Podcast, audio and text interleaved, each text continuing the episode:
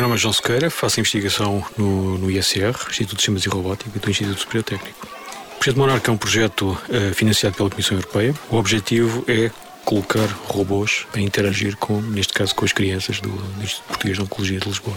Portanto, o robô acorda às 10h30, sai da sua, do local onde ele dorme e começa a deambular por ali é completamente autónomo. Tem vários sensores, tem sensores de laser que lhe permitem evitar obstáculos, portanto consegue andar sem, sem colidir.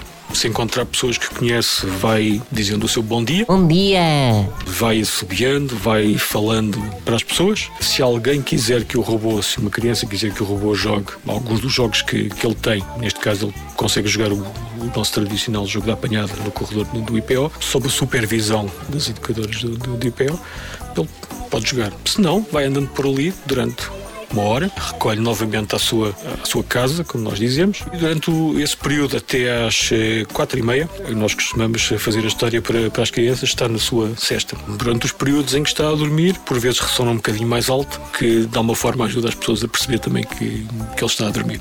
Bom, da experiência que nós fomos eh, acumulando nestes, nestes últimos anos no, no IPO, penso que um dos benefícios mais, eh, mais interessantes é tornar as crianças, tornar as crianças mais ativas. Para além disso, o simples facto de fazermos as crianças sorrir, brincar, das capacidades que, é mais valorizada atualmente nas, nas ciências, que é esta capacidade de aumentar o bem-estar, uma coisa fantástica.